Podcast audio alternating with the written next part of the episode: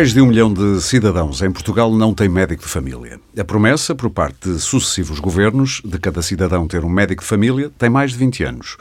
Como se explica uma carência desta dimensão? Os centros de saúde são a primeira linha de cuidados e do cuidado dos utentes. Nada, nem ninguém, nenhum técnico de saúde, no Serviço Nacional de Saúde ou no privado, substitui o papel de um médico de família. Como pode um país que se orgulha de ter erguido quase do nada um serviço de saúde público de qualidade manter fechada há tantos a porta de entrada mais importante? Eu sou o Aurélio Gomes e hoje no Pode Pensar, o podcast Ideias para Consumir da DEC Proteste, vou falar dessa imensa minoria de portugueses e não portugueses que não tem médico de família e não sabe quando irá ter. Comigo estão duas médicas, Ana Jorge, também ex-ministra da Saúde, Paula Brueiro, vice-presidente da Associação Portuguesa de Medicina Geral e Familiar, e ainda um gestor na área da, da, da saúde, Alexandre Tomás, é diretor executivo do Agrupamento de Centros de Saúde Almada Seixal e responsável por um projeto, e responsável não é bem assim, é e responsável por um projeto inovador dirigido a utentes sem médico de família. Eu começo já por si, Ana Jorge, e com uma dupla pergunta. Eu recupero a, a, a interrogação que fiz agora na introdução. Uh, como pode um país que se orgulha de ter erguido quase do nada um serviço de saúde público de qualidade manter fechada a tantos a porta de entrada mais importante?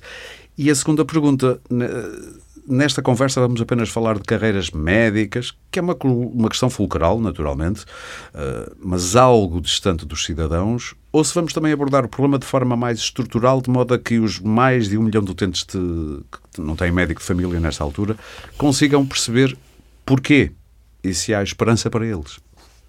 Bom. Uh... Eu sei que isto é uma, uma pergunta e tanto, as duas, aliás.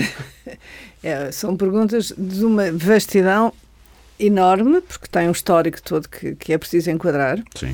Mas começando pelo fim, e que às vezes é, é, é, que há esperança, tem que haver sempre esperança, e nós acreditamos que é possível fazer diferente daquilo que está a ser feito hoje. Que o Serviço Público de Saúde foi criado do nada, quase do nada, e quando nós olhamos para trás, eu tive a hum, sorte, a honra, o privilégio de ter de me ter de ter -me feito profissional uh, com o Serviço Nacional de Saúde. Portanto, eu comecei a trabalhar em 73, antes de haver Serviço Nacional de Saúde. Na Primavera Marcelista. Exatamente. E, e quando havia alguma esperança de qualquer coisa, uh, mas o Serviço Nacional de Saúde só vem uh, começar a 78, Sim. 79, não é? com muitas vicissitudes pelo caminho mas houve sempre e portanto há uma esperança que não é possível que as pessoas da minha geração não tenham a dizer que é possível é possível fazer melhor que o fazer melhor não pode ser a cópia do que foi feito quer dizer as condições do tempo passado eram umas, hoje estamos noutras. Uh, um exemplo, eu ontem estive a rever, só para. Uh, nós tínhamos uma mortalidade infantil de 58 por mil, Hoje temos 2,4. Uh, o que é um dos indicadores do, de maior é uma, sucesso, sucesso, do nosso exato. Serviço Nacional de Saúde, não é? E, e, e são os, os, indicadores de que algo mudou. Claro que não é só o Serviço Nacional de Saúde que tem esta responsabilidade, é também as outras áreas da, da sociedade, claro. mas de qualquer maneira o papel. Tudo melhorou, tudo é o que se quer dizer. A alimentação, a atenção com a saúde, enfim. O saneamento básico, Exatamente. a água potável, que foi fundamental nestas coisas, mas não é só. É, isto também é importante. Portanto, é possível fazer melhor. Em relação a um, se é possível e o desejável é que todos os cidadãos tivessem, se quisessem, médico de família, quer dizer, porque é uma opção que as pessoas podem ter, mas hoje optando, nem sempre lhes, é, nem sempre lhes tem sido atribuído médico de família. Uh, eu diria que aqui, e, gostava de fazer uma reflexão, porque é que houve ou há falta de médicos de família. Uh, não é de agora, mas houve um início da, da, da especialidade de médico de família e, e a aceitação entre pares e na sociedade do papel e do reconhecimento da importância e da competência dos médicos de família nem sempre foi como é hoje. Pacífica. Hoje é mais Não pacífico. Foi pacífico. Sim. Hoje é pacífico, é aceita e é reconhecida. Portanto, para si, só para tentar perceber, esse marco ou melhor, esse, isso marca também uma fratura que só estamos a sair dela ou a sará-la agora. E só vamos saindo, vamos saindo dela. E está como início de um problema de falta de médicos de família. Dá pelas, pelas duas razões. Por um lado, uhum. e, e, pela, e pela procura dos serviços de saúde. Okay. Por um lado, durante algum tempo, porque os médicos de família são especialistas em medicina geral e uhum. E não foram como são as outras especialidades hospitalares, mas eram como se fossem especialistas de segunda. Eu acho que na população em geral ainda existe um pouco esse pronto, preconceito. É isso que eu estou, era isso que eu queria dizer. E, portanto, enquanto isto não passar uh, para a população, e vai passando, felizmente hoje em dia, esse conceito Sim. e as pessoas reconhecem a competência no seu médico de família, mas uh, leva, é a mudança de uma geração.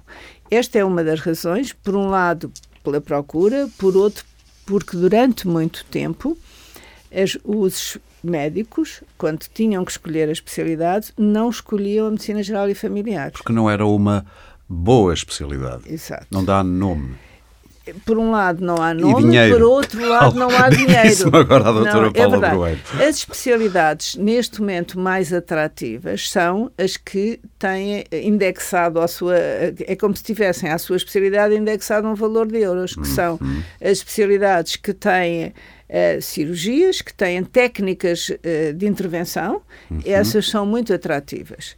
As outras que eu diria... Atrativas em termos monetários de, são atrativas e também em termos... e, portanto, as pessoas fazem Sim, essa opção. Claro. Pronto.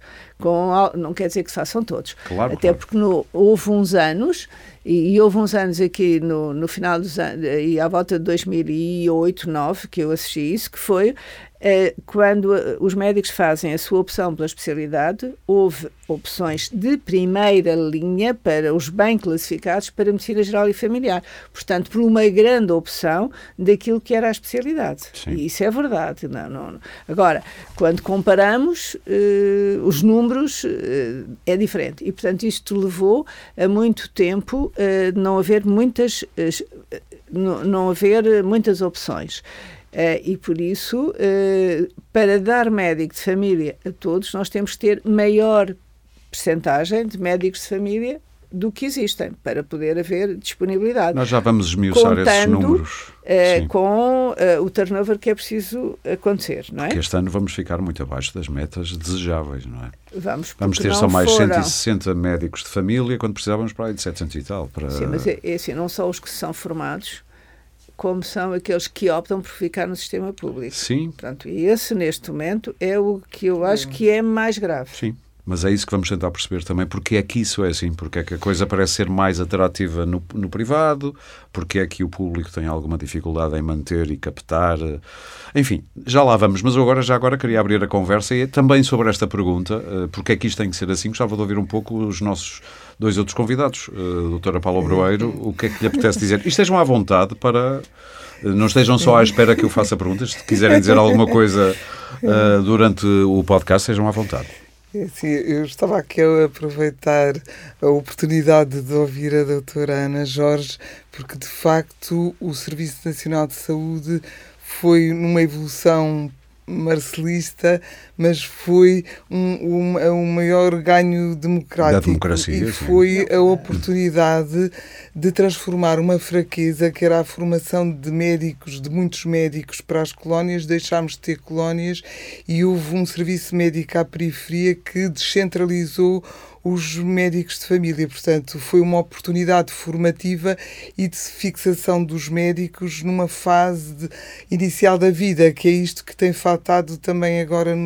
Eh, foi na, na altura uhum. em que, que, as pessoas estavam a constituir família. Eu fui interna do Dr. Vitor Ramos, que diz que foi com 20 pessoas para Évora e alguns fixaram-se lá porque casaram lá.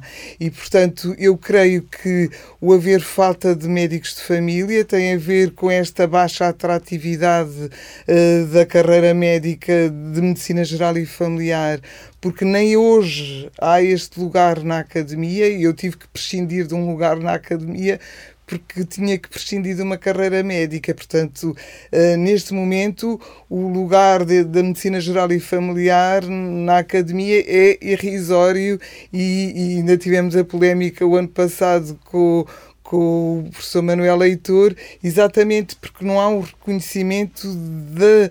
Uh, eu estou a lembrar-me dessa polémica, aquele foi um pouco infeliz. Portanto, eu foi. creio. Foi. Muito, muito. Sim, não vale a pena estar a lembrar, mas foi infeliz. É, é, sim, eu nem sei se ele queria dizer exatamente aquilo, mas saiu-lhe mal. Portanto, eu fui uma sim. das pessoas que contestou porque de é facto difícil vivo, não conquistar, vivo claro. os dois lados de que é estar na academia e estar Ele basicamente contexto. tratou os médicos de saúde familiar quase como de segunda. Sim. Que não é bem precisa uma formação tão, tão grande, foi a ideia com que eu fiquei na altura. É, e eu que eu, enquanto médica de família, tenho sentido é, é este. Agora passamos a ser muito importante porque fazemos falta, não é? Porque até agora éramos muito pouco importantes.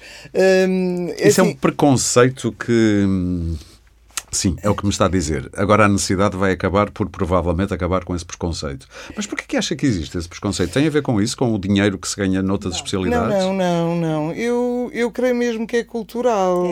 É, é um, uh, se calhar precisamos de mais duas décadas para perceber e há, nós tivemos... Que é capaz de ser o papel mais importante na, na sociedade, que é a primeira almofada onde as pessoas embatem contra um problema de saúde, é na medicina familiar. Uh, não somos a, a, a, porta de entrada, é como um Sim, colega claro. diz, somos a sala de estar. Exato. Não é? Porque é aqui que os, os doentes um, vêm procurar uh, muitas vezes ajuda e, e, tivemos a oportunidade de ter um encontro há pouco tempo e termos entrevistado os nossos doentes e achei graça que eles diziam que é, é um médico que concilia tudo. Claro. É um médico que sabe o meu historial e uh, posso ir a outro médico, mas não sabe o quanto uh, a informação geral influencia na decisão. E até coisas tão simples como as idiosincrasias daquela pessoa. Quando uma pessoa já tem uma relação com o médico há anos, não é só a informação médica que conta, conta tudo. A pessoa, o médico já sabe os meus tiques e os meus toques, e, não é? Essas coisas. Exatamente. Isso é importante também. Mas eu creio que não foi só esta questão cultural. Tem a ver com uh, as questões organizacionais, um, pequenas coisas que, que alteraram na forma. Eu, eu como também já sou um bocadinho mais velha, uh, sou das que têm dedicação plena, uh, exclusiva, é dedicação exclusiva. e, e, e lembro-me que na altura em que eu tinha os meus filhos pequenos, eu tinha uma flexibilidade de horário. Neste momento, uh, com a reforma que trouxe coisas boas, trouxe uma rigidez organizacional que faz com que os jovens médicos, que neste momento o dinheiro não é a única, não é, é um aspecto importante, mas não é exclusivo, uh, optem por uh, outro, outros modelos organizativos. Está a falar querem, de flexibilidade, vá. Querem flexibilidade e do eu, horário. Já agora, deixe-me abrir um parênteses para perguntar isto. Por exemplo, um médico queira continuar formação, que queira... É fácil, com este novo modelo, como estava a dizer, se for médico público, de ter essa flexibilidade horária para, sei lá, fazer investigação, eh, fazer eh, estudar mais. É fácil, é fácil, temos legislação que nos protege. É fácil se eu estiver numa equipa como uma UCSP, que, que é um modelo antigo do centro de saúde, em que eu mantenho os meus direitos laborais. Se eu for para uma unidade de saúde familiar, que uh, o, a, minha ausência se repercute no número de enfermeiros que têm, no número uh, de. Um, não é fácil, uh, sobretudo porque os jovens. há um fosso geracional, portanto, a minha geração há muito poucos médicos, começam a haver médicos que estão agora a chegar aos 40, muitos, e estão na idade fértil, portanto, há muitas ausências e a sobrecarga que as equipas acabam por ter por, eh, por doenças, por maternidades, por paternidades, uh, retira-lhes alguma capacidade de, de serem generosos e flexíveis, não é? Estou a perceber. Uh, mas, o não... sistema não, mas o sistema não impede essa flexibilidade, não, era onde eu queria chegar. O sistema não impede. Okay. Eu fiz um doutoramento com uma equiparação a bolseira em que tive dois dias Muito por bem. semana para fazer isso. Uh, a legislação protege a, a, escassez de recursos é que. É Ou seja, uma não... pescadinha de rabo na boca. Exatamente. Há poucos médicos e isso impede ainda mais Exatamente. essa tal flexibilidade. E há um outro aspecto que eu creio que nós estamos a, a, a estigmatizar os doentes que não têm equipa de saúde familiar, uh, mas nós, é assim, podem ter uma equipa de saúde e não têm neste momento. Eu trabalho numa unidade. Estamos a falar de equipa, não só de médico. De equipa, porque é cada importante. vez mais os cuidados e os médicos de são família não são só de prevenção Sim. nem de coisas básicas, são muitas vezes do fim de vida, da complexidade da vida. E, e se trabalharmos num modelo colaborativo entre outras, com outras profissões de saúde, podemos resolver bem os problemas, deixando que os médicos deixem de estar ocupados com serviços administrativos, com a impressora que não funciona e serem verdadeiramente médicos, resolver a doença aguda, a agudização da doença crónica, a complexidade dos doentes. E não estarem a pensar em momento, preencher formulários no computador que ainda para mais tem um sistema uh, lento, está em baixo. Exatamente, eu creio Sim. que a pandemia também veio desgastar os médicos de família porque eu brinco que é a gaveta dos diversos que todos nós temos lá em casa que quando não sabemos o que resolver, os médicos de família resolvem. E, e, hoje somos quase escravos até da saúde 24. Deixe, é? Pois, deixe-me ouvir aqui o Alexandre Tomás, que está na gestão de saúde. Uh, o que é que lhe apetece dizer sobre esta pergunta? Uh, há, há, há, esperança ou não? Claro que há esperança. Vamos lá ver os cuidados primários que hoje uh, um bem com, com qualquer outro nível de cuidados e com qualquer área de especialidade se hoje dizemos que em Portugal há um Serviço Nacional de Saúde, eu diria que historicamente coincidiu a criação do Serviço Nacional de Saúde com uma grande alteração da organização dos casos primários, mas o que garantiu a universalidade de acesso ao sistema de saúde e aos serviços de saúde foram os casos primários. Portanto, se à época foi possível ter esta Sim. dimensão de esperança e de criar Os algo. São de 73, claro, 61. Mas, mas, é nesse percurso, né, em 79. Claro, exatamente, e portanto é nesse percurso que o Serviço Nacional de Saúde, que é um diploma em bom rigor, quando ele é constituído, não é? que agrega um conjunto de serviços já existentes, mas depois a proliferação de centros de saúde por todo o país garantiu essa universalidade de acesso e claro que hoje... Sim, porque é fácil fazer uma lei, mas depois é preciso ter as infraestruturas. Que ela se é? concretize, não é? Exatamente. E de facto tudo, tudo aquilo que nós vivenciamos nos últimos anos de, de alteração e de muita melhoria do funcionamento dos cuidados primários está relacionado com o desenvolvimento das profissões e aqui a discussão que estava a ser, de, de, nós ainda nos recordamos, alguns cidadãos chegam às nossas unidades a dizer que vão ao médico da Caixa, portanto há aqui uma dimensão ainda. histórica Ainda, sim, sim. Eu tenho uma consulta na Caixa, ouvi eu no outro dia, há dias. Posto da Caixa Já não há Caixa de Previdência. Sim, exatamente. E portanto esta, esta é uma dimensão que naturalmente caracteriza o funcionamento do, do, dos serviços e aquilo que é a relação que o cidadão tem com estes serviços, mas que é indiscutível que hoje há uma qualificação do atendimento, claro que existe e que há 20, 30, 40 anos era completamente diferente. Mas há escassez de meios humanos especificamente. Olha, eu, eu, devo, eu penso que nós devemos assumir o princípio, que é um princípio existente, que organiza a economia, que é necessidades crescentes e recursos escassos. Não é só na saúde, é transversal a vários setores de atividade. E nós na saúde vivemos isso com mais acutilância porque a emergência do consumo de cuidados de saúde, e consumo não estou a dizer do ponto de vista depreciativo, portanto, há um cidadão que contacta com uma das nossas equipas que precisa ter um problema para ser resolvido, não pode ser diferido no tempo, portanto tem que ser resolvido com brevidade. E isso é que coloca com maior acutilância esta eventual escassez de recursos. E também não estou a dizer de eventual, insinuando que não há carência Sim. de recursos.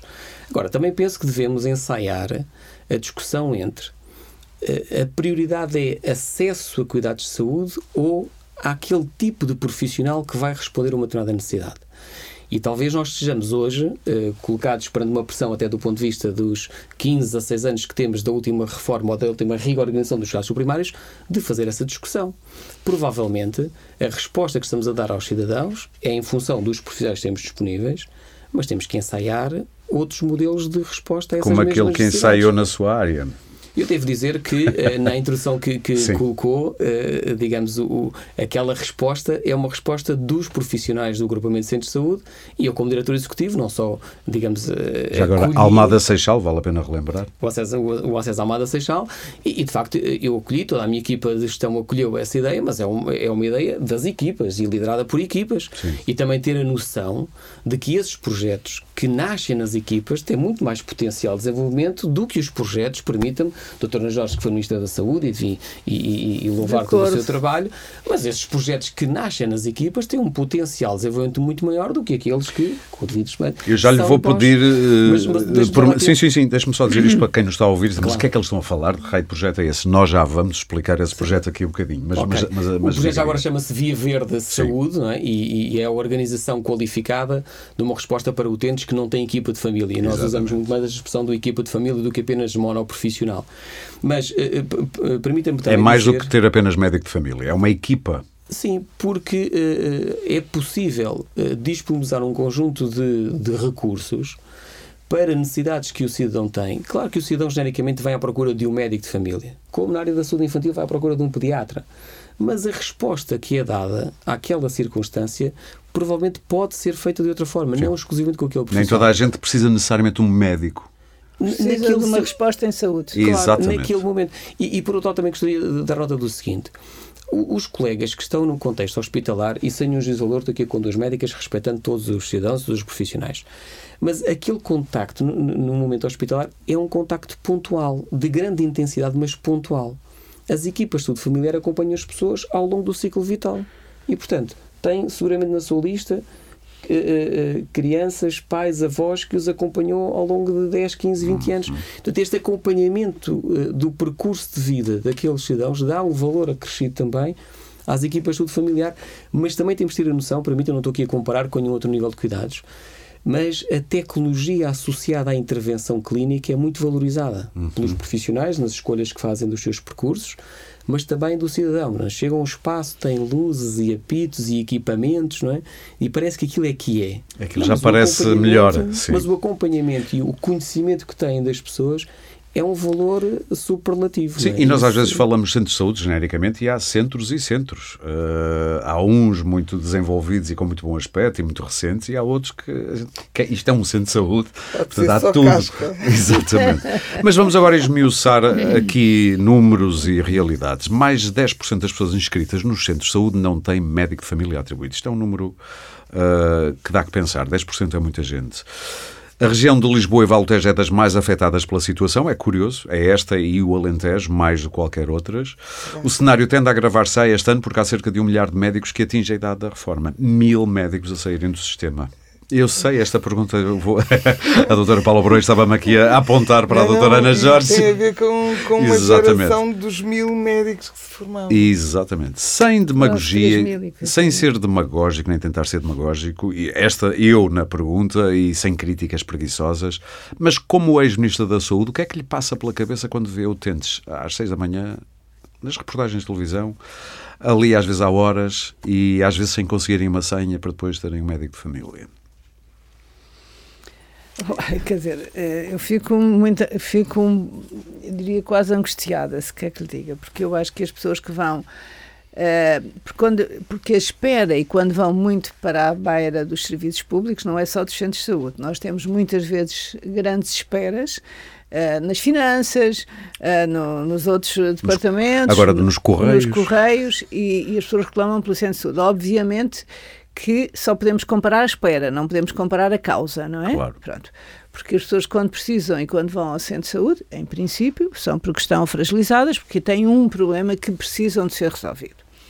E, portanto, essa é uma. É, e há que encontrar Uh, soluções alternativas para esta situação. Isto é a minha perspectiva se eu uh, passar. Quer dizer, nós uh, não temos, vamos ter médicos de família como outros, mas o grupo grande nos médicos de família uh, em reforma, não são só esses que se reformam, são também os outros, só que uh, houve uma, uma época eh, eu não fiz contas, mas portanto, mas há aqui uns anos em que se formaram e foram para medicina geral e para médicos de família, porque depois fizeram a, fizeram a formação, Sim.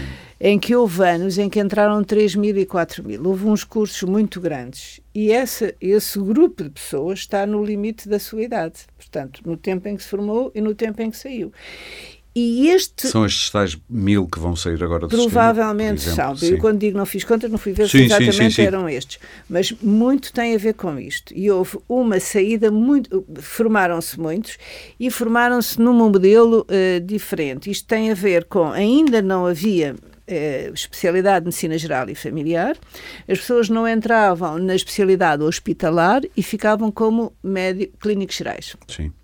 E estes clínicos gerais fizeram durante muitos anos formação específica, eh, que foi feita pelo Instituto, na altura, Instituto de Clínica Geral, que os formou e que eh, as pessoas faziam formação em serviço e que faziam avaliações e que lhes foi dado o título de médicos de medicina geral e familiar. Logo, são estes o grande grupo. E que não foram depois acauteladas estas substituições Sim. ao longo dos anos. É, por outro lado, dizer um pouco que muitos dos médicos. Estamos que, a falar de há quantos anos? Isto é, cenário? no, isto é uh, anos 80, okay. princípios dos anos sim, 80. Sim, sim, eh, eles formaram-se.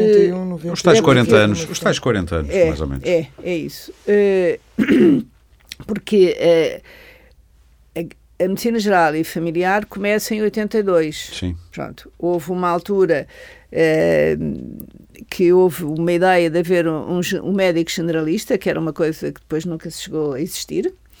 e, que, e que se transformou a seguir, dois anos depois ou três, nesta, na especialidade de clínico geral, que Sim. evoluiu para medicina geral e familiar que é com a integração dos serviços de saúde. Quando aparece a lei do Serviço Nacional de Saúde, acabam as caixas de previdência e integra-se tudo em centros de saúde, que já existiam, mas passaram a ter outro, que eram os de primeira geração e passaram a ser os centros de saúde de segunda geração Exato. com a reforma, não é? E aí houve a integração dos serviços, portanto, passou os, a saúde, que é a que os cidadãos têm direito, a ser financiada pelo Orçamento de Estado e não pelas, pelas cotizações caixas das caixas de previdência. A caixa de previdência só tem a ver com as reformas Sim, e com os direitos de, pronto, dos trabalhadores. Tem outro tipo. E isto criou uma coisa que eu costumo dizer com alguma graça: a saúde ficou com as despesas e a segurança social ficou com o património. 20 anos depois, ou 20 e tal anos depois, quando vai para o governo, é Isto com esse existia. cenário Ainda existia.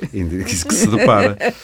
quando, fa- quando olha para os seus anos de governo, foram quase quatro, uh, e mais uma vez, não, não, não, não me passa pela cabeça ser, ser uh, aqui, sei lá, demagógico. Mas que balanço uh, alguma vez se põe quando vê estes problemas que existem?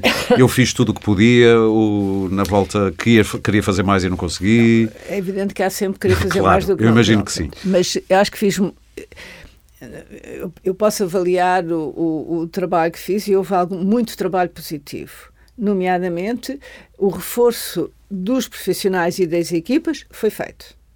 E isso uh, foi trabalho que foi desenvolvido. Isso é uma medalha que ninguém lhe tira. Penso que não, porque eu acho que é, é, é, o reforço das equipas, é o reforço dos, dos profissionais de saúde, não é o reforço dos médicos, é dos profissionais de saúde, é a valorização de todas as áreas profissionais, é a reforma dos cuidados de saúde primários é, desta forma, com algumas vicissitudes que nós hoje, que eu hoje também acho que tem que ser uh, modelada, que nem tudo uh, correu bem naquilo que eu achava que seria a melhor maneira, mas era a, a maneira possível e foi bom. Claro. Uh, é evidente que as unidades dos centros de saúde e das unidades de saúde familiares não come começaram em 2006, mas têm um histórico, e tem um histórico de mais de 10 anos Sim. para trás. As primeiras foram os grupos alfa que começaram exatamente no sítio da Almada e Seixal. É em Fernão Sim, Ferro, que é a primeira, uh, grupo, um dos primeiros Já tem uma alfa. tradição de ser pioneiros. Tem. Aliás, eu, eu, eu não posso dizer isto que fica mal, mas eu tenho que o dizer. Eu acho que a, a Amada e Seixal, naquela, naquele contexto, quer do lado dos cuidados de saúde primários, quer do hospital, tem um, tiveram um caldo uh, cultural que mais ninguém teve no, no país com alguma, uh, com muitas boas experiências da própria relação. Mas a minha pergunta ia um Mas bocadinho é noutro sentido. Uh, Ah. Noutro sentido, peço-lhe desculpa por estar a interrompê-la. É, conseguia prever na altura que iríamos estar num cenário como estamos hoje com Sim, esta? sim. Já Sim, conseguia prever isso? Já. E, e falei nisso. Sim. De tal maneira que, nomeadamente, os médicos que nós fizemos em 2010, um, um, aquilo é um decreto-lei, acho eu, para os médicos reformados poderem trabalhar. Eu lembro disso. Pronto. E ninguém ouviu? Nessa altura foi muito difícil conseguir fazer passar. Isso eu lembro-me também. tem boa memória. Este é Isso não área... foi assim há tantos anos, foi não, há não, mas é pouco mais de 10 anos. Que é sim. muito, eh, quer dizer, que foi muito discutida, nomeadamente sim. dentro do governo. Mas eu lembro-me disso, é... dos médicos reformados poderem voltar, voltar ao a trabalhar. Mas sim. isto não foi muito pacífico dentro dos membros do governo e dentro da administração pública, porque era um privilégio para os médicos poderem continuar a trabalhar no serviço público depois de reformados. Ou seja, Mas agora se me permite dizer que uh, o projeto que falaremos também tem um conjunto de médicos aposentados que estão disponíveis para contar a colaborar e nós podemos contratá-los para que possam ainda dar está, porque isto ainda está em vigor. Esta, mudança, este decreto-lei. É? Houve, assim, um médico reformado, não houve Mas uma grande um... adesão dos médicos reformados porque não estava resolvida a forma remuneratória esse, este esta é compensação. E agora, está, é? e agora já está que, Com a carência dos médicos, esta questão da compensação, pelo menos até aos 70 anos, está melhor resolvida. Mas já percebi, pelo que estava a dizer Ana Jorge, que na altura uh, aborreceu mais outros funcionários públicos. Ah, eles podem fazer uma coisa que eu não posso. Ou seja, corporativismos a sobreporem-se é um a preocupações sobre saúde. Que, que era preocupações pública. de saúde e preocupações com a saúde das pessoas. Porque Sim. nós sabíamos que isto ia acontecer. Nós tínhamos feito eh, a evolução Uh, um quadrinho, não é? Aqueles gráficos que se fazem com a projeção e com a evolução daqui a, acontecer com, a carreira, com os médicos. Ou seja, depois vem a troika, depois vem a troika e estraga tudo e depois Porque, é complicado. Houve uma outra situação que nós estamos que é no final dos meio dos anos 90 o número de números clausos nas faculdades de medicina foram tão baixos que houve um ano que se formaram 100 médicos em Portugal a nível do país inteiro. E isto foi muito ali nos anos, eu não consigo, foi anos 90, Sim. e depois conseguimos, eh, no final dos anos 90, houve um fosso. Portanto, mas grande resistência dos médicos também para aumentar. Não, mas a responsabilidade vagas, não, não, é? foi só do Ministério da Saúde nem do Governo, foi da Ordem dos Médicos. E eu, quando disse médicos, estava a pensar na Ordem dos Médicos. Claramente. Mas não há falta de médicos. Pois eu já percebi. Não, estão, não, estão mal distribuídos, não, não só geograficamente. Há falta de médicos no serviço público. Exatamente. É isso que eu ia dizer. Em geral, no pool de médicos nacional não há falta de médicos. Não. Estão mal distribuídos, quer geograficamente, quer nos dois sistemas. Quer, quer numa outra que é na distribuição pelas especialidades. Muito bem, também há que uma aí diferença. também há uma grande diferença. Doutora Paula Brueiro, terá-se-nos o diagnóstico no terreno, já agora, e eu volto a frisar, mais de 10% de pessoas inscritas no centro de saúde não têm médico de família atribuído. Em que é que esta carência se traduz na prática? Como é que, qual é a sua realidade dia a dia? A minha realidade hum, é assim, este projeto do Almada Seixal teve algum embrião nos Olivais, Portanto, eu, eu fui para os Olivais em, 1900, em 2016 e tinha tido uma experiência já em unidade de saúde familiar. E não me revejo uh, num, num, modelo que deixe pessoas de fora. E, portanto, aceitei uh, coordenar a, a, o CSP dos Olivais e, uh, nessa altura, com alguma resistência até, consegui que os colegas mais jovens, em vez de terem uma lista, porque quando eu há pouco falei das questões da gestão que interferiram na baixa atratividade dos uhum. cuidados de saúde primários, tem a ver que na RSLVT eh, a estratégia para dar um médico de família a cada cidadão foi eh, aumentar a dimensão das listas de utentes aos médicos de família até não, eh, até não ser possível gerir os cuidados à população. Então deixe-me fazer aí um parênteses muito rápido, que era uma Sim. pergunta que eu tinha para fazer mais à frente, mas aproveito que está a falar disso. O rácio de um médico para 1500 uh, pacientes é um bom rácio? Esse era o rácio que quando eu entrei na especialidade uh, era, o, era o que Sim. estava em vigor, 1500, 1550. Uh, com a reforma, uh, o modelo mais centrado na equipa, uh, com pagamento por desempenho, juntou-se duas coisas, que era suprir a falta de médicos uhum. e compensar os profissionais por isso. E, portanto, o rendimento das equipas, o rendimento dos médicos de família e por acréscimo da, da equipa que até aqui há uma discriminação de forma diferente do médico da, do, da restante equipa, porque os secretários clínicos e os enfermeiros recebem de acordo com a dimensão da lista do médico de família. A questão uh, a distritos, chamemos a assim. A questão uh, da, da, própria equipa. E, portanto, é assim, isto fez com que aumentassem a dimensão das listas. Neste momento o rácio é quanto? É assim, nas USFs deve estar à volta dos 1800, 1750, uhum. porque nem todas têm médicos a, a 100%, sim, portanto sim, sim. há de andar por aí se Mas não lhe parece muito, é média. É assim, uh, numa USF em que os, há médico, há enfermeiro, não me parece demasiado. Okay. Parece Isto é mesmo pergunta de leigo, porque quando é 1500 é muita gente. Mas não é. Dizem-me que não, ok. Parece-me exagerado na, na, minha equipa, porque eu fiz o caminho ao contrário. Eu estive numa USF e fiz este caminho, se calhar, mais humanitário, porque estou em dedicação plena e se calhar tenho este compromisso pessoal Sim. com.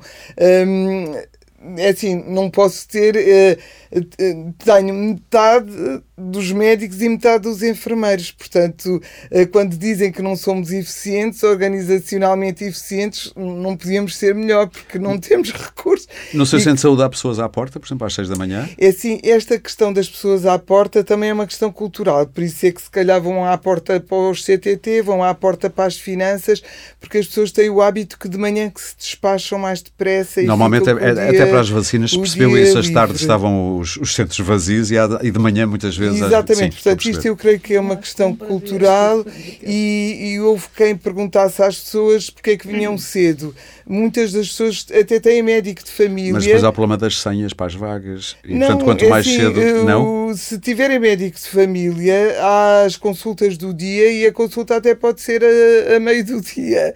Uh, é, é uma questão de hábito que as pessoas têm. Mas, o que é que aconselharia Paulo, então a quem nos está a ouvir e que costuma sim, ter esse hábito sei, a fazer? Lá, sim, sim. Eu não sei se, se todos os centros de saúde funcionam assim mas pelo menos é assim, se calhar nas Pronto, unidades que é não têm a resposta, porque eu brinco que nós somos, eh, somos uh, uh, estamos a ser reféns do nosso sucesso porque conseguimos organizar os cuidados aos doentes da equipa no de saúde. No vosso centro, sim. E o que acontece é que temos pessoas que vivem na margem sul e nós dizemos porque é que não vão para a margem sul e eles dizem que uh, ali sabem que mesmo não tendo médico de família têm consulta. E nos Mas não é sítios, assim em todos os... Não, porquê? Okay. Porque não há quem gira os cuidados a doentes sem médico, que é o projeto dos Olivais, é o projeto Então vamos conhecer o projeto... De, que é diferente da Almada de, Seixal. de não haver Sim. quem gira seja os médicos da empresa. Vamos conhecer o projeto e depois eu vou perguntar porque é que estas ideias não se contaminam mais, ou seja, não infectam mais, mais áreas de saúde, mais centros de saúde. Mas o Alexandre quer explicar então a que é que consiste Sim, uh, eu, eu, de, esse vosso plano para tentar acabar com as filas? Duas, e... duas outras notas. Corroborar a ideia que eh, este modelo de atribuição de médico de família ou de equipa de família a toda a população é um desiderato complexo de se garantir no curto prazo. E se olharmos aos dados de uma década, será difícil. Eu posso apresentar os dados... Está a dizer que nem daqui a 10 anos vamos conseguir essa meta, é isso? Mas também não precisamos, que a população é diferente, claro, não é? Mas... Do, do, que era antes. Claro, eu vou partilhar os dados do, do Almada Social, que é sempre mais fácil que, que eu tenho comigo. Cerca de 360 mil uh, residentes, dos quais cerca de 56 mil não têm equipa de família. Cerca de 190 médicos de medicina geral e familiar, dos quais 50 têm mais de 50 anos, portanto está neste registro de, desta geração de médicos. Ora, eu não prevejo na, nos próximos 5, 6 anos eh, conseguir contratar cerca de uh, eh, 50 médicos. Portanto, esta realidade... Que era o que precisavam para... Só para compensar, permita-me a expressão, o saldo fisiológico, de compensar as saídas dos profissionais, Sim. neste caso médicos. Portanto, esta realidade é algo que vai ter alguma continuidade. Portanto, nós podemos sempre, e, e, e, claro que fazemos seguramente o trabalho para podermos ter mais profissionais e também dizer que o ter mais profissionais importa relacionar a minha perspectiva a três elementos. Por um lado, as necessidades da população, e claro que a população tem uh, uma evolução, quer, enfim, demográfica, quer das próprias necessidades intrínsecas uh, associadas ao desenvolvimento, portanto, primeiro, necessidades em saúde da população. A segundo, segundo, compatibilizar essas necessidades com as políticas de formação no país, de formação de profissionais. E as profissões que temos em Portugal e profissões na área da saúde que temos no contexto europeu que ainda não temos em Portugal. Portanto, essa discussão vamos ter que fazer mais cedo ou mais tarde. Uhum. E terceiro elemento, eh, enfim, tão mais importante que os outros dois, são as políticas de contratação e, permita-me a expressão, as políticas de desenvolvimento profissional. Porque se eventualmente o Serviço Nacional de Saúde até tem condições de ser atrativo para contratação inicial, o que muitas vezes os profissionais colocam é qual é que é o meu horizonte daqui a 10 anos, daqui a 20 anos. E essa não é uma questão de contratação imediata. O é privado responde a isso? Melhor? Não. Eu não sei não, se o privado não. responde a isso melhor. Então porquê é que eles fogem para o privado?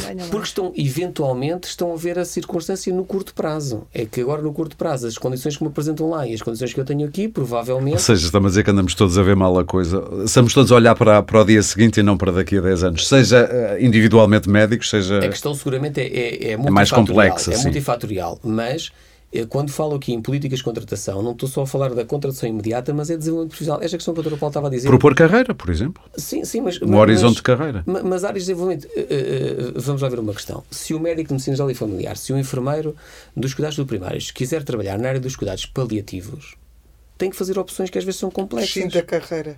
O médico Quase. tem que prescindir da carreira, basicamente. Portanto, lá ver. Há aqui novos contextos de intervenção que podem ser interessantes para os profissionais se desenvolverem e que temos que alimentar. Mas permita-me. E deixa-me só, para esclarecer, sim, sim. Eh, tem que abdicar da carreira para se dedicarem porque a lei precisava de ser mudada para isso não ser assim? Se calhar eu vou. É um dos outros aspectos que tem a ver com a atratividade de, da carreira de medicina geral e familiar. Uh, não tem havido. Uh, eu sou médica de família desde 1994 e este ano, pela primeira vez, tenho no meu ACES um concurso para, para o grau máximo da carreira. Portanto, a SES é um agrupamento de centros de, de, saúde.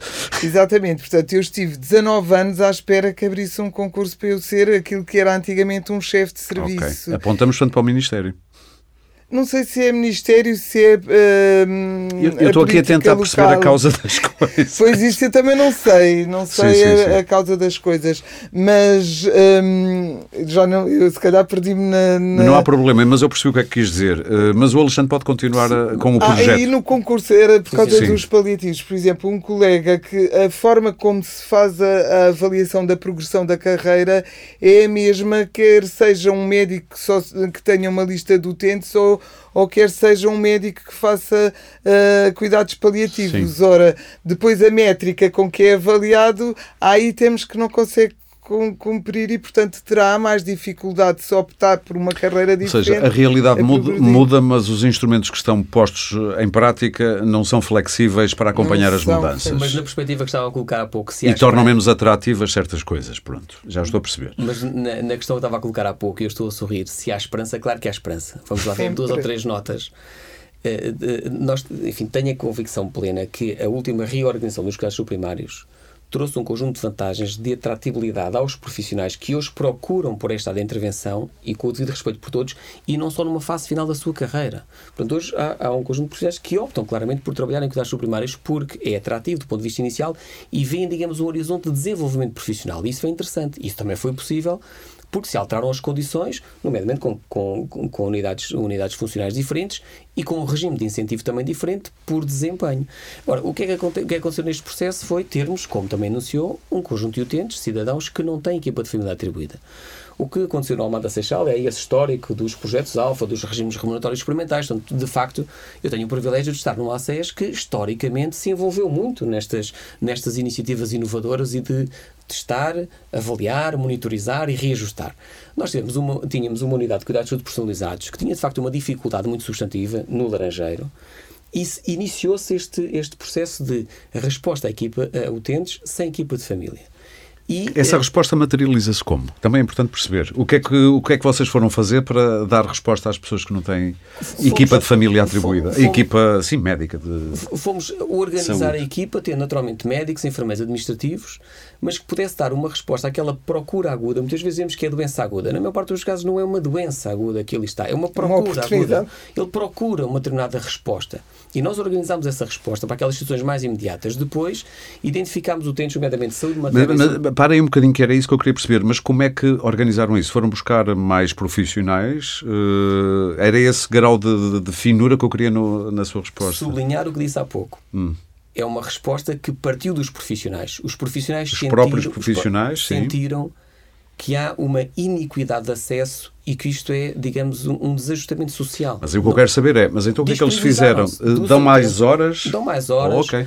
Deixaram de fazer algumas atividades e passaram a dedicar-se a este projeto sim, sim, sim, e, sobretudo, organizou-se alguma resposta, quer do ponto de vista administrativo, quer, por exemplo, do ponto de vista da área da saúde materna. E dinheiro para pagar essas horas? Exatamente, exatamente os mesmos recursos. Se é necessário uh, recorrer a trabalho suplementar, recorre-se a trabalho suplementar, com o devido cabimento. Pago? Pago, sem nenhum constrangimento, mas, sobretudo, os profissionais, a maior parte deles dentro do seu tempo, dão um contributo para estes projetos. Okay. Mas dá nota do seguinte: também reorganizamos algumas respostas. No âmbito da saúde materna, temos neste momento um conjunto de enfermeiros especialistas de materna a acompanhar, a fazer vigilância de, das grávidas.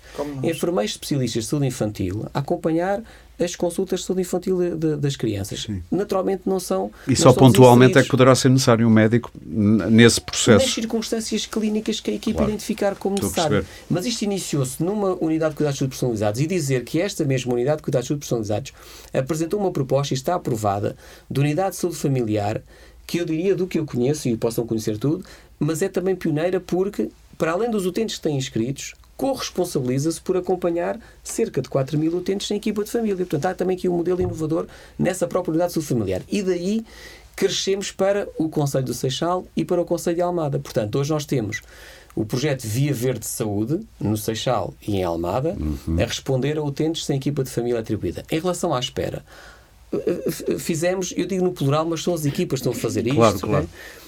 O atendimento e a marcação de consultas nestes, neste, neste projeto é exclusivamente por telefone. Permita-me a expressão, nós transferimos as filas de espera à porta do centro de saúde para a casa das pessoas. A pessoa está em sua casa e telefona. É como a saúde sabe. 24, por exemplo. Há é situações. Mas, mas, tão, tão, mas, mas eu diria. Já mas, mas conhece a crítica. A, a, a, eu vou dar um exemplo pessoal. Devia evitar, mas não interessa. Mas a minha mãe diz-me agora, desde com Covid, eu ligo para o centro de saúde ninguém me atende. São às vezes duas horas ao telefone, aquilo cai, depois volta a ligar. Volta... Mas, Fica até a ideia que estão. E eu já ouvi muita gente dizer isto, longe de achar que é isso que se passa, mas as pessoas ficam com a ideia, pois agora, como não tem lá ninguém a pressionar, ninguém quer atender telefones. As pessoas pensam nisso. Mas não há nem sequer telefone. Por exemplo, uma central telefónica ajudava muito claro. Coisas a organizar. Mas, mas a, questão do, a, questão do, atendimento telefónico é transversal, é, mais uma vez, é transversal a várias áreas de, de intervenção. Claro que, mais uma vez, na saúde é muito mais, somos muito mais sensíveis porque sabemos, de facto, temos uma necessidade quase imediata de resposta. Mas dá, dar nota do seguinte: há situações de utentes eh, dirigem-se ao local onde são observados, não é? E eles dito não têm que fazer, uh, têm que fazer uh, a marcação por telefone. Claro que temos telemóveis, claro que temos profissionais administrativos para atender os telemóveis e temos, sobretudo, agenda disponível dos profissionais médicos e enfermeiros para fazer essa marcação. Okay. E, portanto, quando se controla, digamos, essa procura... Todas as fases do processo. Começa a haver uma resposta que é organizadora, gera confiança na população, estão tranquilos porque sabem que ligam para lá e podem ter uma consulta marcada e, sobretudo, esta confiança uh, traduz-se numa melhor, num melhor acesso e, claro, numa melhor, numa melhor resposta. Mas dá nota de uma, de uma outra questão. Uh, também do ponto de vista da evolução das profissões da saúde e do sistema. Nós, durante muito tempo, no sistema de saúde e no Serviço Nacional de Saúde, estivemos preocupados em diagnosticar, tratar e cuidar num segundo momento, em acompanhar as pessoas e monitorizar a sua situação. Mas hoje, provavelmente, ou no futuro próximo, o desafio é capacitar a pessoa para gerir também a sua saúde. E isto vai colocar um conjunto de novas exigências às nossas equipas, está a colocar hoje uhum. às nossas equipas, e é eventualmente esse futuro temos que preparar hoje. E a é? tecnologia vai ajudar. Já há apps para tudo e mais alguma coisa, para uhum. ver, eh, já se anuncia... Mas aumenta a desigualdade em saúde. E, claro, não estou a dizer que não, não aumenta. Mas, uh, doutora Ana Jorge, uh, ouvindo isto, uh, uhum. e já tendo estado no poder, no, no centro decisório, na tutela, uh, decisório de muitas coisas, não de tudo, obviamente, Parece-lhe que o poder central, centralizador, está sensível a estes exemplos e com vontade de os replicar e de os incentivar? Ou está mais centrado em nós temos mais 700 milhões este ano para a saúde, vamos despejar aqui dinheiro e pronto? saúde, mais dinheiro, quanto mais dinheiro se lhe põe, e precisa de dinheiro, não estou a dizer que não, sim, sim. mais dinheiro vai sentir a falta, não é? Portanto, é um processo que, eh, como há pouco se dizia, quer dizer, as necessidades em saúde hoje são maiores.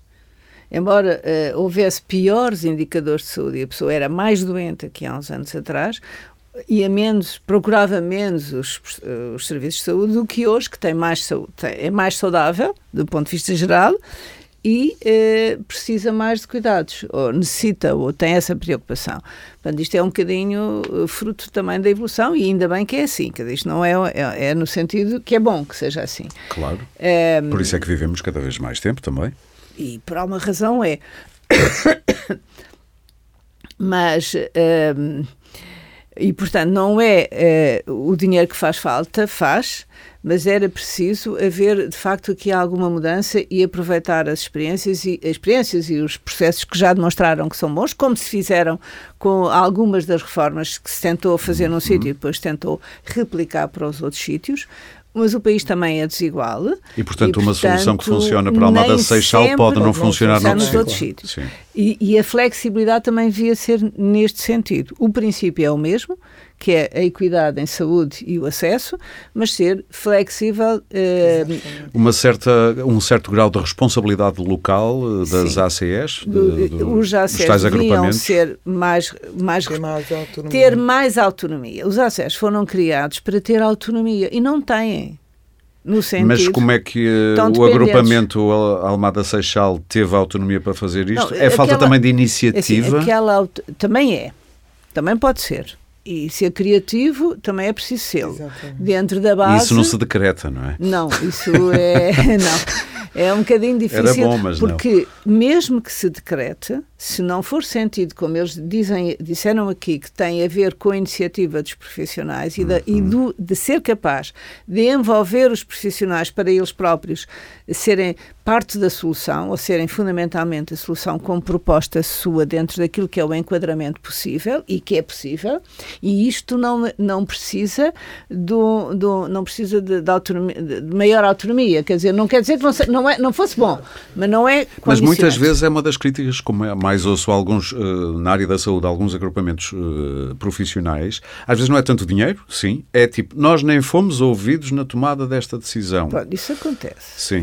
Pronto, isso uh... pode acontecer. Uh, e, por outro lado, aquilo que muito, eu acho que muito que se sente da falta de autonomia é de, de, e da autonomia de que cada agrupamento pudesse ser responsável pelos seus profissionais e não depender uh, da contratação que vai ao, à RS e ao Ministério da Saúde e Exato. fica no Ministério das Finanças, às vezes anos. Cativações? Eh, eh, não sei se são só cativações, é, são mais de cativações, Sim. porque a autorização para contratos com pessoas não são feitos. Pois. E, portanto, isto é transformado em prestação de serviços. E as prestações de serviços são mais caras, pior qualidade de serviços e não serve a ninguém. E do ponto de vista financeiro. Nem o próprio médico que, ou não, outro não é bom. profissional de é, saúde. É para o profissional de saúde, é bom no ponto de vista financeiro. Eu Mas vou dar um exemplo. Do, do, curto prazo. No curto prazo. No curto prazo. E eu vou dar um exemplo que ontem eu fiquei quase chocada.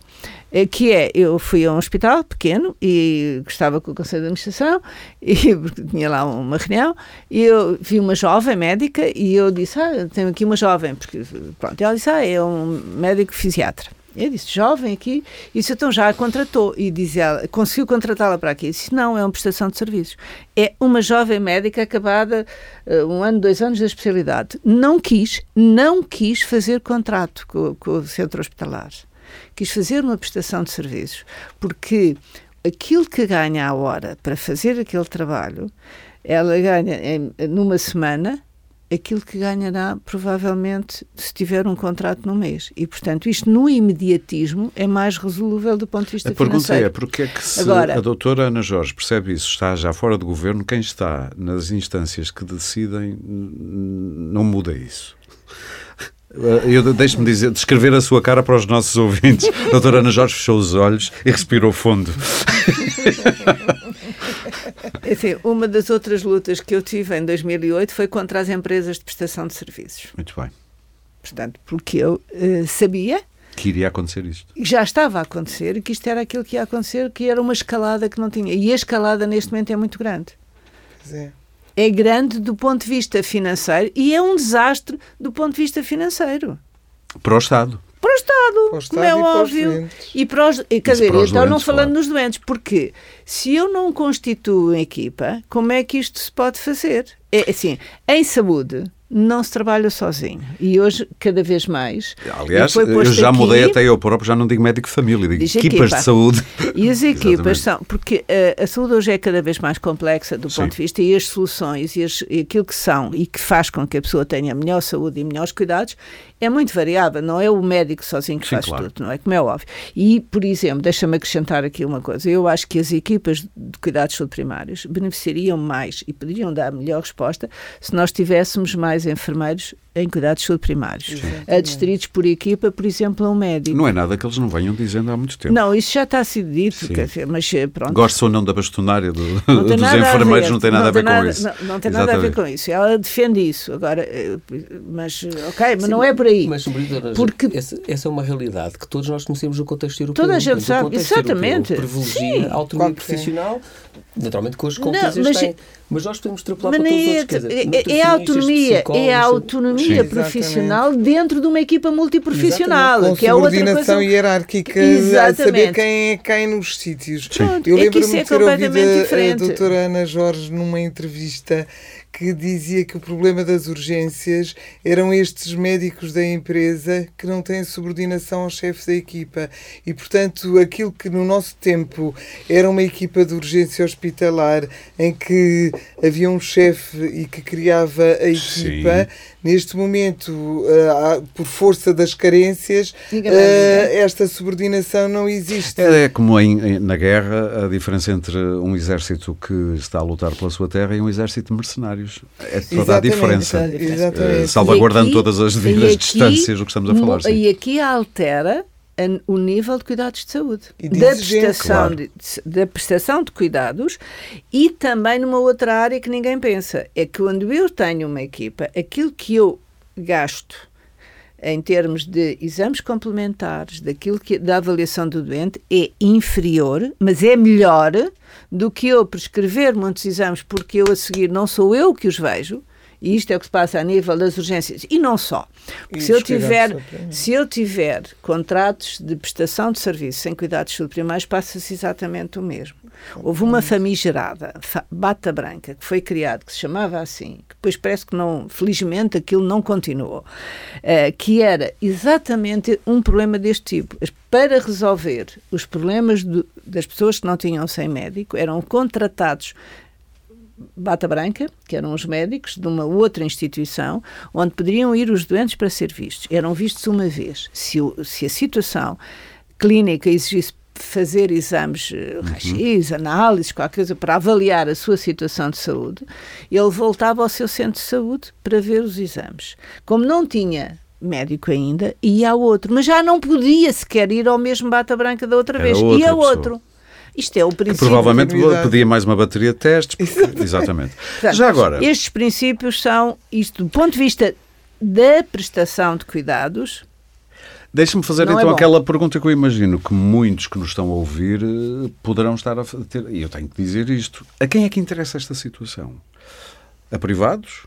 Porque muita gente que vai à porta do centro de saúde e não consegue, se tiver, pronto, foi classe média, na volta pensa um seguro, vou aos privados. Uh, e depois há sempre aquela de que nos privados há uma pressão para mais atos médicos, porque depois também a remuneração, provavelmente, dos médicos, suspeita-se, eu vou dizer alegadamente, suspeita, para me proteger, suspeita-se que provavelmente é, o que ganham também está ligado ao que prescrevem. Não, é obrigatório pedir exames clínicos em função da consulta que estão todos os doentes que vão a uma, na algumas, na alguns sítios, vão a uma consulta médica e a seguir têm que fazer uma bateria de exames. Okay? Nos privados? Sim. Sim. Eu assim, não posso falar dos privados que eu claro. não, não, não eu trabalho. também não trabalho lá. Mas sim, sim, sim. sim. Já todos ouvimos histórias, pronto. Ou mais reais. do que histórias, histórias reais, sim. Eu creio que, que, que nós todos achamos que há futuro e que os privados, por exemplo, há pouco quando dizia uma resolução imediata, mas é a resolução imediata que os profissionais médicos e enfermeiros neste momento da vida deles precisam que o Serviço Nacional de Saúde não permite, que é esta flexibilidade do horário uh, que, que não existe. Aqui, em relação uh, aos, à utilização dos seguros de saúde, uh, neste momento falta saber onde é que há duplicação de utilização de, de serviços. Nós sabemos que, se calhar, na minha geração e da doutora Ana Jorge, a dedicação exclusiva era quase natural porque não havia oferta privada. Agora há médicos que não Neste, querem ter contrato, como percebemos. Neste momento, Sim. temos uma oferta privada de seguros de saúde acessíveis que uh, também diversificam a utilização de serviços. E temos uma outra oferta que é uma oferta social que, pelo menos em Lisboa,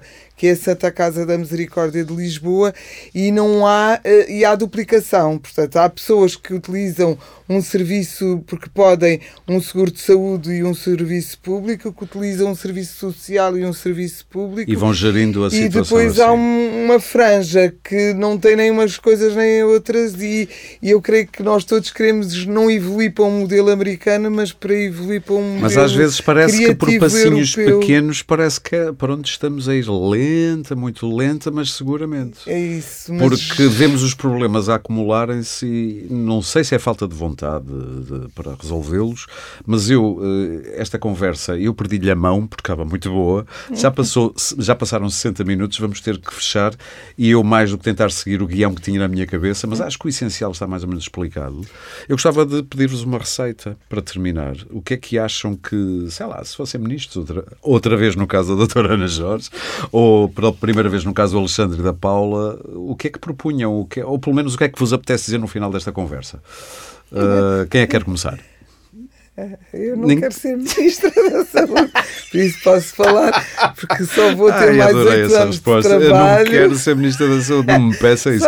Mas pelo menos tem uma visão sobre, sobre o problema. Eu creio que, que foi dito aqui, é respeitar os profissionais, ter em atenção as necessidades e as mudanças sociodemográficas da população. Sim. Do que vê das medidas anunciadas, parece que estamos aí no caminho certo?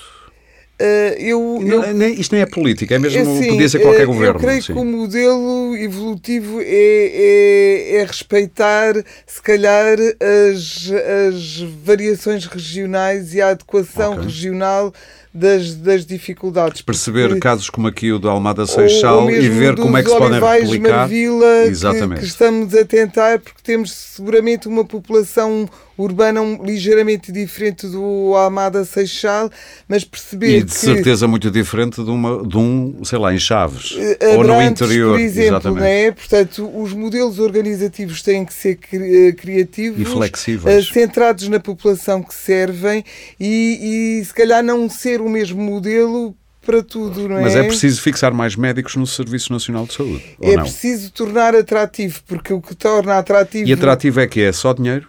Não é só dinheiro, é dinheiro, é assim, não estarmos preocupados com impressoras e com telefones e com o que não temos. E com o serviço neste... de, de, internet que está sempre a falhar. É, é, é assim, porque o, o serviço. Isso moe a paciência. O serviço público Sim. tem um potencial eh, formativo de outros e de investigação que não está a ser explorado e, portanto, esta, esta dificuldade uh, pode ser um ganho no futuro. Muito é assim, bem. não estamos sozinhos no, no universo, porque este problema que surge em Portugal está a surgir em França, está a surgir no Reino Unido. E o envelhecimento da população no, no nas, nas, sociedades ocidentais portanto, é também assim, é um temos problema. Que criar o nosso modelo criativo para as nossas pessoas. Eu Paulo, que, sim. Uh, uh, não sei se a Dona Jorge pretende, obviamente, ser Ministra da Saúde, mas não sei se já não tenho idade. De certeza, se António Costa lhe ligasse e dizer, não, nem penses. Não, mas, mas eu penso que, com toda a fraqueza, respeitando a, a Dona Jorge, mas todos os ministros e a atual Ministra, eh, há um conjunto de intervenções e trabalho que cada um de nós pode e deve fazer no seu contexto e seguramente nós todos seremos muito mais agentes de mudança do que propriamente o último decisor, se quisermos no, no abstrato. Ou seja, é tal criatividade que não se decreta e que às vezes era bom que houvesse a um nível mais local. É? Contudo, é? também Sim. me permite dizer, não estou, enfim, eh, nós temos que criar condições para que, essa, para que esse dinamismo, essa criatividade possa uh, ser consistente. O que é que isso quer dizer? criar condições Permita-me dizer, como diretor executivo, eu não posso é criar, não posso é colocar areia na engrenagem. Era isso que eu queria saber, Portanto, mas há gente que, que coloca areia. Eh, não sei, há dificuldades objetivas, mas eh, duas notas muito, muito sintéticas. Não parece que nós possamos ver o funcionamento de uma unidade de saúde, seja ela um, um, um grupo de centro de saúde, uma unidade funcional ou um hospital, sem olharmos a toda a política de saúde que está a ser implementada e tem sido implementada nos últimos anos. Portanto, isto tem impacto no funcionamento de cada uma das unidades. Segunda questão, nós temos que repensar a administração pública porque há um conjunto de instrumentos de gestão que, objetivamente, eu não tenho, e não é o Alexandre, o, o Grupo de não tem, que a Administração Pública não tem e que impede a agilidade de processos, que já aqui ouvimos duas ou três questões de telefones autónomos e afins, e de facto a Administração Pública tem que ter aqui uma e percebe porque é que isso emperra? Consegue perceber? Não, claro, então, mas há, há, há, há uma, uma, legislação própria do funcionamento da administração pública que condiciona um conjunto de decisões, quer dizer, que caracteriza um conjunto de decisões. Os concursos. Quando se queixa, os ouvidos são mocos? Não, não, não, não, é, não, não é uma questão dos ouvidos serem mocos. Não é? Eh, não é só a saúde. Há um conjunto de procedimentos administrativos na administração pública que dificultam termos eh, instituições mais ágeis para os tempos de hoje, para a economia de hoje. E, portanto, isso tem que ser repensado do ponto de vista global, não é só a saúde. Eu sei, mas, eu, mas pensar... eu, eu, estava a tentar perceber porque é que, mesmo que seja a um nível mais global, eh, a administração central não é flexível. Duas notas. Se perguntar a um diretor executivo que profissionais de saúde vai ter nos próximos cinco anos, a única resposta que ele pode dar é, olhando retrospectivamente, tem concurso médicos de medicina familiar todos os anos. Mas outros profissionais não têm essa informação não sabe se vai haver um concurso para contratar enfermeiros, psicólogos, nutricionistas, higienistas e quanto é, As capelinhas, cada um tem o seu castelo e, e tem dificuldade em comunicar. Sim. Mas por entendo também dizer que uh, o princípio será pensar global, o país que não é muito grande, e é um serviço social de saúde, se quisermos é um sistema de saúde, mas a ação local. E de facto o projeto que está a acontecer no Almada Seixal, da Via Verde de Saúde Almada e Seixal, pode não ter enquadramento em Bragança, em Chaves ou em Faro. Mas pode haver mas, outras soluções na mesma nascidas do local. Mas sim. temos que ensaiar. E aí sim a autonomia local, a autonomia claro. local de poder, e também legal já agora, de podermos ensaiar um conjunto de respostas, avaliar os resultados e depois replicar. E isto implica algumas alterações que eventualmente terão uh, naturalmente bem. algumas implicações no futuro próximo. Começamos com a doutora Ana Jorge. Olha, vamos terminar com a doutora Ana Jorge. Qual seria a sua, chamemos-lhe receita, estamos a falar em termos médicos. Eu antes de falar na receita, eu gostava de falar aqui só numa questão muito breve, que é, que há pouco se falou, que é, nós estamos, os serviços de saúde, cheios de jovens profissionais de saúde em idade de procriar, como a Paula disse. E é bom que assim seja nós precisamos de renovar a população portuguesa. Claro. E, portanto, precisávamos de estimular e não prejudicar, isto é, eh, criar condições para que as pessoas evitem de ter filhos em tempos de jovens. E, os, e acontece isto nas profissões de saúde. O que significa. Pais, pais cada vez mais velhos. É pais, quer dizer, as pessoas adiam um bocadinho Sim. para não perder uh, o caminho ou porque não têm condições. E, por outro lado, os serviços depois têm muita dificuldade quando têm muita gente grávida ao mesmo tempo claro. ou uh, no seguir. E, portanto, é preciso contar, e são cerca de 20, quer dizer, o cálculo são cerca de 20% ou mais de dotação que é necessária para colmatar eh, e muitas vezes não chega. Todas as contas têm que ser feitas com mais de 20%.